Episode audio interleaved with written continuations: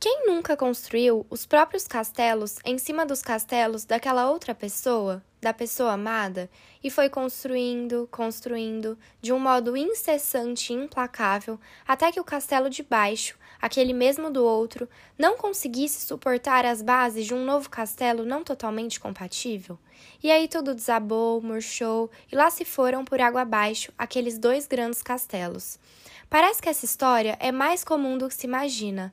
Lembra um pouco as expectativas. Talvez as expectativas dentro das relações amorosas? Aliás, quem nunca construiu um mundo florido de expectativas e tentou fundir as próprias fantasias às fantasias da outra pessoa, da pessoa amada, que atire então a primeira pedra?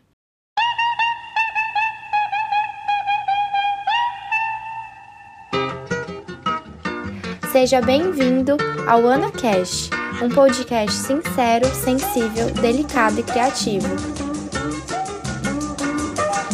Hoje nós vamos discutir em forma de um bate-papo leve com uma pessoa muito especial como esses castelos rodeiam os Zeus. Hoje vamos falar sobre os Zeus, a simbiose e as expectativas. Eu falei, eu menti, eu chorei, eu dizendo. Oi, pessoal, sejam muito bem-vindos a esse espaço, que não é meu, mas é nosso. Hoje eu trouxe alguém muito especial para nós conversarmos. Hoje eu trouxe a Luciana Torrano, psicanalista e uma grande contadora de histórias no Instagram. Seja muito bem-vinda a esse nosso espaço. Se você quiser se apresentar, Lu, fique à vontade. Obrigada, primeiramente, pelo convite. É, bom, ela já falou, né, que eu sou psicanalista, sou psicanalista, terapeuta de casal e família. É, eu também sou, eu gosto muito de literatura, de filmes, de arte. E nesse momento da pandemia eu resolvi abrir o meu Instagram para contar algumas histórias da minha prática, da minha é, experiência que eu já tenho há 24 anos, que eu tenho consultório, né? Me tornei psicanalista depois. E então é um prazer estar aqui para falar com vocês um pouquinho da minha história, do meu trabalho. Pensei nesse episódio, eu pensei em trazer algo voltado para os relacionamentos, porque eu acho que é algo que está em foco todos os dias das nossas vidas, né? Porque a gente se relaciona o tempo inteiro. Mas eu pensei também, principalmente porque a data dos namorados está chegando. Então eu pensei que seria muito legal se a gente pudesse falar mais sobre as relações afetivas, amorosas, né, sexuais, vamos colocar assim. E para começar, o que, que você acha importante salientar sobre os dias dos namorados? Ah, eu acho que é... está sendo uma oportunidade para a gente parar para pensar sobre o que é, o que significa isso, né? Acho que o, o namorado, né, dentro da palavra namorado, tem a palavra amor, que é algo hum, talvez né, é extremamente subjetivo, mas é relacional, quer dizer, é, que faz um vínculo entre uma pessoa e outra. E esses primeiros vínculos na nossa vida, né, acontecem com as figuras é, paternas, assim, que em geral é, é, também representam de alguma maneira um tipo de casal, né? Porque às vezes podem ser mães solo, né, podem ser casais é, homoafetivos, mas de alguma maneira dentro da mente deles surgiu a possibilidade de uma outra história, né, de uma uhum. Então eu acho que é, parar para pensar no, no, Dia dos Namorados é algo sempre é, é algo que não tem fim, né? A gente pode parar para conversar sobre essa história uh, todos os anos, que sempre vai ter alguma coisa nova para a gente pensar. Porque o amor, ele foi, eu acho que ele foi criado né, pelo, pelo homem, uhum. é, que o amor seja algo natural, né? Eu acho que o amor é uma construção e é uma construção que foi fazendo durar, né? As, os relacionamentos, a ideia da família. Então, eu acho que o Dia dos Namorados ele ele tem esse uh, apesar de ser uma data comercial, a gente pode pensar no significado dessa ideia de encontrar um par, né? Pra... Sim, tô completamente. Eu acho que é uma data simbólica, né? sobre o amor, sobre as relações. E quando eu pensei em conversar aqui com você, eu pensei na gente falar em uma coisa que eu vejo muito nessas relações de namoro, sabe? Que são as expectativas eu tinha chegado a comentar com você, mas eu acho que, por exemplo, eu tava até refletindo isso esses dias. É, relações com os pais, relações de amizade.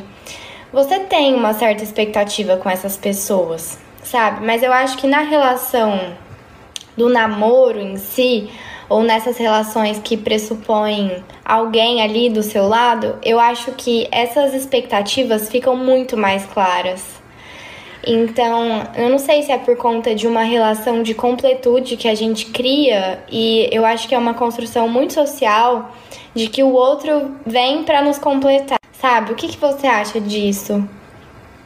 É, bom, eu acho ótimo poder pensar um pouquinho na questão das expectativas, porque eu acho que é, alguma, é, é realmente algo que interfere é, sempre no que a gente vai viver.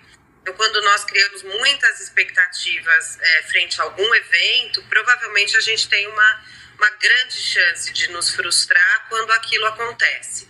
Seja uma viagem, né, seja uma festa, alguma coisa. Então, imagina isso em relação a um ser humano. Né? E, uma, e, e um, uh, um relacionamento, é, ele é algo fluido.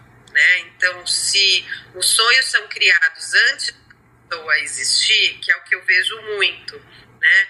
Então a pessoa sonha com um, um parceiro ideal, né? E aí ela fica buscando esse parceiro ideal, essa parceira ideal no mundo. Então o que acontece? A, o ineditismo no encontro com essa pessoa já está de alguma maneira é, filtrado por essas expectativas. Então o que a pessoa vê quando ela conhece, quando ela se apaixona, porque o início né, dos, dos relacionamentos de namoro costuma ser assim, né, um apaixonamento, que é algo bem diferente do amor. Né? Então, é, porque o apaixonamento é como se fosse é, quando a gente vai. É, é, o apaixonamento é como se fosse um salto, né? Tem uma hora que a gente encosta os pés no chão, né? Então esse movimento é, de flutuação no ar, ele é, ele é repentino, né? E depois a gente vai continuar a andar. Então eu acho que essa sensação, né, do apaixonamento, ele inebria essas possibilidades de reconhecer o outro, inclusive nas suas imperfeições. Não é incomum apaixonada, ela idealize esse companheiro, companheira, né?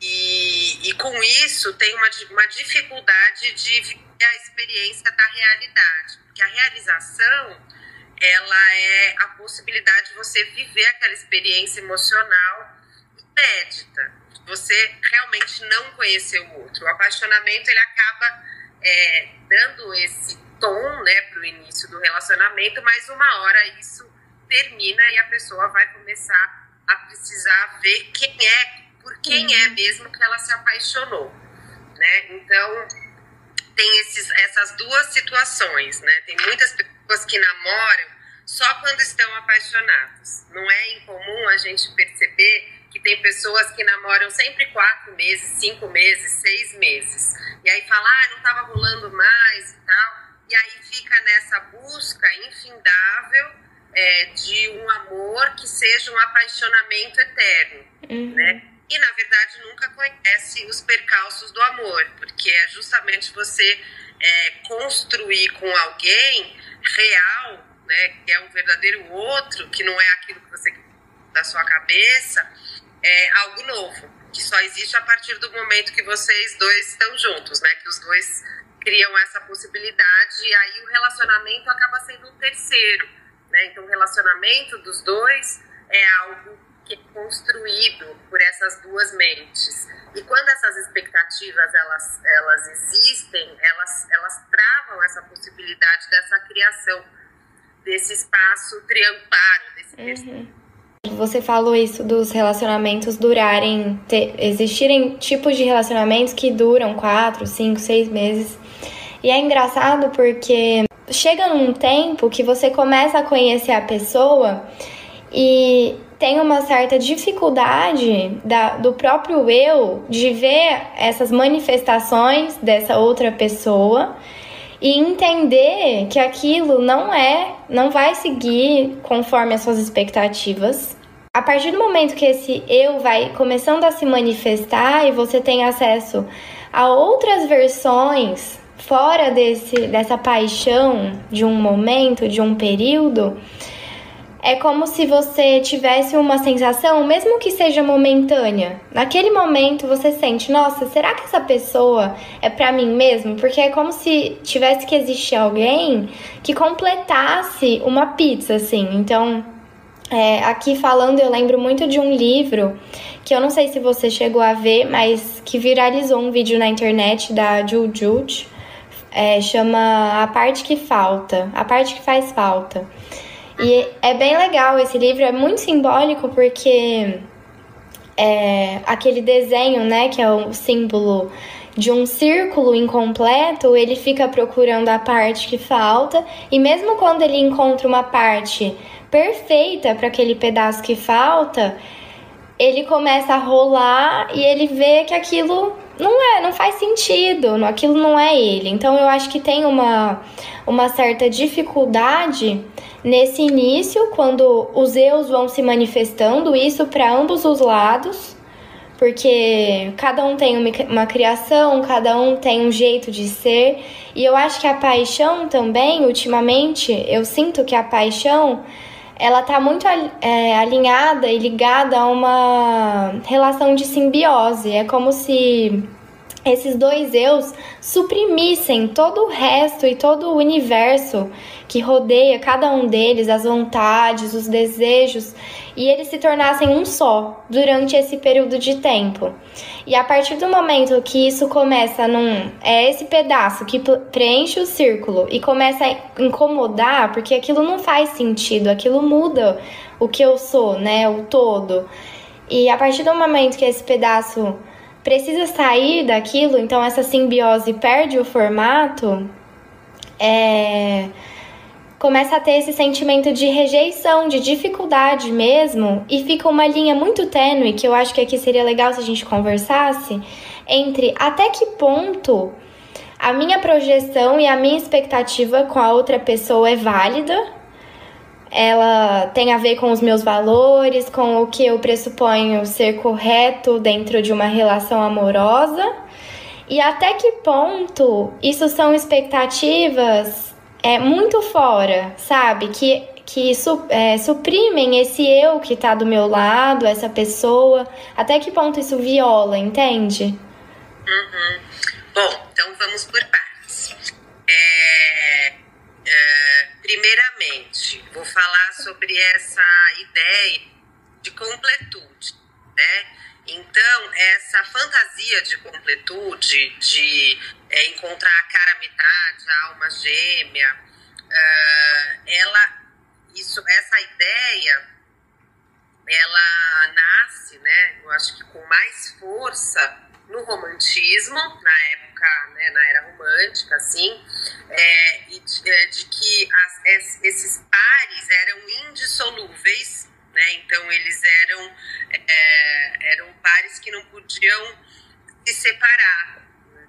senão eles não conseguiriam viver um sem o outro, algumas coisas assim.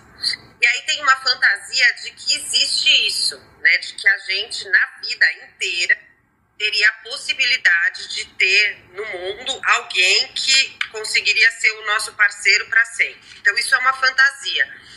é, o ser humano ele é um ser incompleto e isso que faz com que a gente esteja no mundo em busca é, de coisas, né? E por isso que a gente constrói tantas coisas, por isso que nós estamos aqui conversando, né? Por isso que a gente acorda amanhã para fazer algo é, é, novo, né? Então, quando é, essa essa incompletude, vários é, filósofos falaram sobre isso e o Freud também entendeu né, essa ideia da, da incompletude e depois o, o Jacques Lacan, né, o Lacan veio falar da falta, né? Então é que a gente então teria uma, uma fratura, né, uma castração e que a gente então parte desse momento é, que é um momento muito preliminar na nossa vida quando a gente entende que a gente não está grudado com a nossa mãe e que a gente, que a mãe é, tem um monte de desejos para além do filho, que o, o, filho não completa a mãe,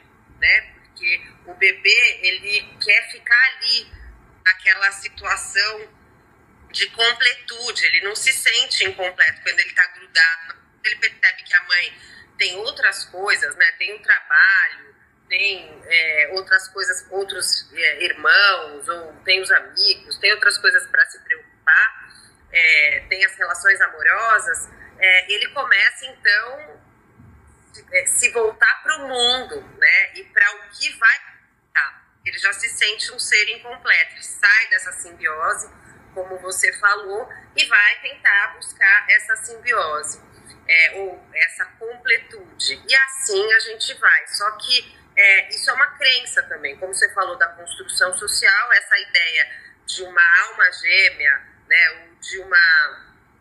Metade é, da uma, laranja. As metades da laranja, que nem o Peninha, né? Que ficou tão famosa na música cantada pelo Fábio Júnior. Existe isso, nós precisamos ser um, um ser inteiro para poder se relacionar com outro ser inteiro, formar uma dupla, e dessa dupla ter né, um vínculo que é o, que é o próprio relacionamento.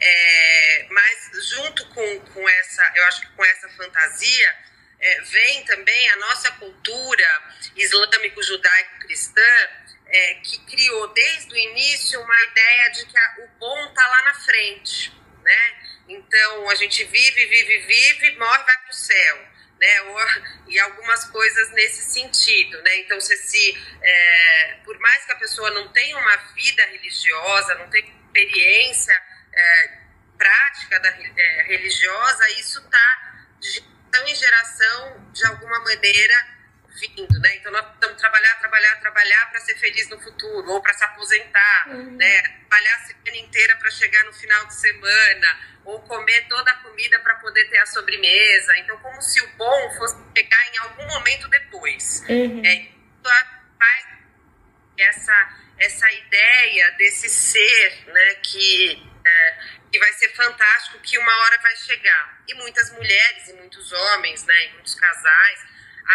acreditando que a felicidade ela está ligada a estar ao lado de alguém, né? E isso já já cria, diferentemente das expectativas, já cria um peso, um fardo para esse relacionamento, como se o outro tivesse a capacidade de fazê-lo feliz. Uhum. É, a, a nossa capacidade de estar bem, de estar feliz, ela é nossa né? O outro pode colaborar comigo, mas ele não é capaz de nos feliz, né? Então, esse ideal romântico, que é tão antigo, né, séculos atrás, ele parece que precisa ser revitalizado sempre é, para a gente não perder essa, essa fantasia e que muitas vezes acaba prejudicando a possibilidade de experiências muito interessantes né, com pessoas que são é, fora de, dessas expectativas, né? E que justamente ali pode estar uma possibilidade criativa incrível. Uhum. Eu acho que demora um tempo, eu não sei se você concorda, para a gente poder ter é, essa maturidade para poder entender as pessoas como elas são. É, eu acho que assim, essa, essa ideia também da maturidade, ela vem nesse, nessa mesma é, linha do futuro, sabe? Uhum. Que eu uhum. falo. A gente cria uma expectativa de que então vai encontrar um ponto. Então o ponto é a maturidade, mas na verdade isso é oscila. Né? Às vezes você pode ter uma capacidade de percepção é, de, um, de coisas. Uh, você pode perceber coisas uh, agora que você não percebia antes, mas você pode deixar de perceber coisas agora que você percebia antes também. É verdade é, essa ideia também, da, ponto de vista psicanalítico, também existia essa ideia de que a gente vai evoluindo, evoluindo, evoluindo, e a gente chega na evolução. E aí depois vai. Isso tem muito a ver com, com o modelo da ciência, é, né, de, é, da evolução das espécies, mas na verdade a gente tem oscilações. É, né, no psiquismo a gente tem essas oscilações. Então, uma, a, algo que a gente já tinha conquistado, a gente pode, pode voltar a conquistar lá, lá adiante. Então, assim, é, uma pessoa pode ter um, um excelente namorado, uma, uma excelente companheira é, e né, ter uma, uma história bem legal e depois ter uma relação super abusiva, e depois ter um outro tipo de relacionamento e mais para frente voltar e ter uma relação bem legal também, porque eu acho que depende, a gente precisa aceitar vida essas oscilações, assim como a gente aceita as mudanças de tempo, uhum. né? As do ano. É, nós somos seres cíclicos também. A gente não, né, não vai se desenvolvendo, atinge a idade aí nunca mais vai cometer uma besteira. Vai cometer. Né? E eu acho que é justamente aí que está a beleza. Você poder aceitar que você pode aprender de novo uma coisa que você já sabia, porque você esqueceu, ou você desaprendeu, ou entrou num buraco dentro de você que você precisa de novo aprender. Né? Eu acho que tá a beleza. Então, eu não sei se a gente encontra esse ponto de maturidade. Eu acho que vai encontrando uma certa tranquilidade de não ter essa pressa ou essa urgência de encontrar algo quando você já sabe que você não tem algo para encontrar. Você tem é que construir junto, né? Nossa, eu acho que é muito isso que você falou. Eu acho que essa tranquilidade em relação. Talvez seja mais uma tranquilidade do que um discernimento do que realmente você consegue discernir melhor o que, que é faz parte de você, o que, que faz parte das suas expectativas e quem é o outro. Eu acho que criam esses essas três figuras diferentes, as das expectativas e as dos eus mas eu acho que essa tranquilidade ela fica mais presente mesmo, porque realmente é, isso de oscilar eu vejo muito. Às vezes você tá muito, eu eu tenho isso. Às vezes eu tô muito frustrada com uma questão, até uma questão mais voltada assim para um posicionamento mais criança, se assim a gente pudesse chamar. Mas depois de um tempo, ou então em um outro momento, numa outra situação, eu consigo ter um posicionamento diferente. Então eu acho que realmente é cíclico mesmo. O que eu acho que eu vejo muito assim é que as pessoas e que isso é bacana, eu acho que a gente falar só um pouquinho sobre isso é essa questão de até que ponto, porque eu vejo isso se perder. O que, que é expectativa minha e o que, que é uma expectativa, um valor meu, sabe? O que que. Ah, eu tenho uma relação e para mim um relacionamento pressupõe esses valores. Isso eu acho valorável numa relação. Mas até que ponto isso não é projeção sua dentro da pessoa, sabe? Acho que isso é uma linha muito tênue tudo é projeção. Né? Não existe. A gente projeta mesmo coisas, né? Eu acho que a questão é. Não existe como ter relacionamentos sem fazer essas projeções. A gente precisa ter consciência de quem nós somos, né? E a respeito do nosso desejo. Para deixar espaço para o outro também ser quem ele é. Mas isso não quer dizer que a gente não vai fazer projeções, né? E que não existam é, é, vamos dizer assim, sentimentos né, que o outro nos mobiliza, que também são questões que são irracionais, inconscientes. Né? Você não chegou num lugar, viu uma pessoa e falou assim, não fui com a cara dela. Você não sabe o que deu. Isso já isso é alguma coisa que acontece com todo mundo, um professor, né? ou às vezes um artista no cinema. Uhum. enfim, é, tem alguma coisa que é, desencadeia né, emoções, sentimentos, e a gente vai colocando é, e projeta é, no, em quem nós nos, estamos nos relacionando. É, isso faz parte do vínculo. Né? Agora, uh, o outro precisa existir. Isso se torna uma sombra e, e começa a sufocar a existência, a gente começa a encontrar as patologias, por exemplo. É, não é incomum que a pessoa queira corrigir, né? Uhum. Então, ou a parceira, enfim. É, assim, a pessoa tem que fazer disso, disso, daquilo, daquilo outro, não pode agir assim, tem que deixar de ter esses amigos, é, é, não pode falar sobre isso, é racista, é, é sexista, tem que pensar no próximo. Bom, aí você tem que começar a ver se aquela pessoa que você está se relacionando é uma pessoa que é agradável para você se relacionar. Né? É, porque à medida em que você quer corrigir o outro e transformar o outro na expectativa que você tem do outro, já não é mais um uhum. É uma então, outra pessoa, né? O outro vai perdendo a espontaneidade de ser quem é.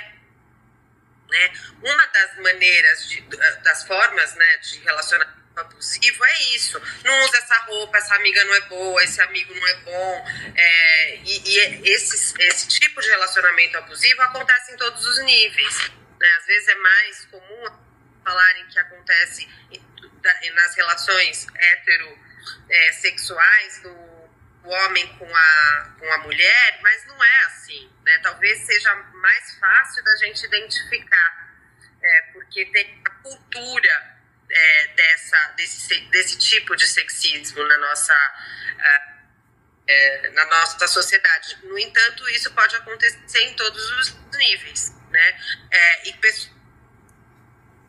pessoas que depois né, se mostram muito sufocadas durante às vezes por muitos anos, que não sabem mais nem do que elas gostam, né? Porque faz tanto tempo que a, a voz não é ouvida que a pessoa já não sabe mais nem do que, que ela gosta realmente, né? Então, é, eu penso que são, são, são questões infindáveis, assim, né? Que a gente poderia conversar sobre, sobre amor, relacionamento, é, mas algo que eu considero que é extremamente é, saudável, criativo e produtivo é, é, se dispor a essas relações, né? Se arriscar a conhecer o outro e, e se der, namorar, porque hoje namoro é alguma coisa, é, tem todo, parece que criaram-se mais regras, né, para namoro. Uhum. nem sabe se ela namora ou não, né? Acho que o dia dos namorados vai ser revelador, porque aí as pessoas vão descobrir se elas estão namorando ou não. Nossa, é verdade. Eu tenho visto muita, muito isso, algumas taxações, sabe, em relação ao que é relacionamento, como um relacionamento deve ser, e aí de uma certa forma fico pensando, nossa, essa relação já deixou de ser, porque a partir do momento que eu vou taxar ela, ah, o amor tem que ser livre, ah, o amor tem que não sei o quê é, já pressupõe que ele vai ter que estar tá preso a essa condição de ser livre, de ser, enfim. Uhum. É, Mas... É, eu acho que esse, é, essa, esse excesso de regras né, que vão sendo criados, ele, ele vai trazendo mais rigidez do que liberdade. Então, quando você fala, ah, o amor tem que ser livre, se ele fosse livre, ele não teria que ter essa regra, né? Exatamente. Mas e para fechar, então eu vou te fazer uma última pergunta. Como você acha que a gente consegue colocar essas nossas expectativas? Porque eu acho que tem expectativas que são mais especiais para nós, é que talvez mexam com questões mais internas. E aí se a gente fosse pensar é, nessas expectativas em si, como que a gente poderia colocar isso para o nosso parceiro, para nossa parceira de uma forma não agressiva, uma forma saudável? Talvez trazê-lo para dentro da expectativa, não sei.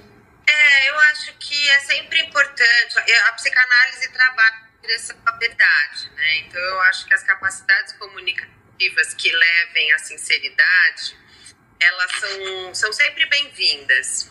Né? E uma expectativa, ela é como se fosse uma parte de um devaneio, né? De um sonho acordado. Então, eu acho que tem maneiras divertidas de contar, né? E o que, que você esperava do outro, tem que isso seja uma regra de como que o outro tem que ser, mas como você pode sonhar com ele antes que ele existisse na sua vida, né? Esse uhum. Eu acho que é, conversar sobre isso pode ser uma maneira de se apresentar também, né? É, de falar do que gosta, de como gosta é, de, de ser tratado, e, enfim. Então, eu acho que pode ser um tema a ser conversado e não com a ideia de corrigir o outro e trazer o outro, porque senão, é, às vezes é melhor né, fazer um, eu falo, fazer um casting do do personagem principal da sua, do seu musical, né? Uhum. Tá, um tá procurando alguém já com um script pronto para seguir. Eu acho que contar sobre as expectativas é contar é, como que, que houve né, essa criação desse espaço interno para que um dia chegasse um outro. Né? Porque se não tem esse devaneio, esse sonho, às vezes não tem nem a abertura desse espaço para que a outra pessoa surja. Sim, tá ótimo. Eu adorei a nossa conversa. Muito obrigada por participar e topar esse desafio. Foi muito bom estar com você. Então é isso. Muito obrigada, Ana Clara, por me convidar para esse bate-papo tão interessante. Eu adorei conversar com você e adorei inaugurar esse novo espaço de reflexão aqui. Espero que seja um sucesso. É, e até a próxima. Se precisar de mim, eu estou sempre disponível. Esse foi então o primeiro episódio do Ana Cash, um podcast sincero, sensível, delicado e criativo. Para mais novidades, nos acompanhe em nosso Instagram, Ana Cash Podcast. Até logo!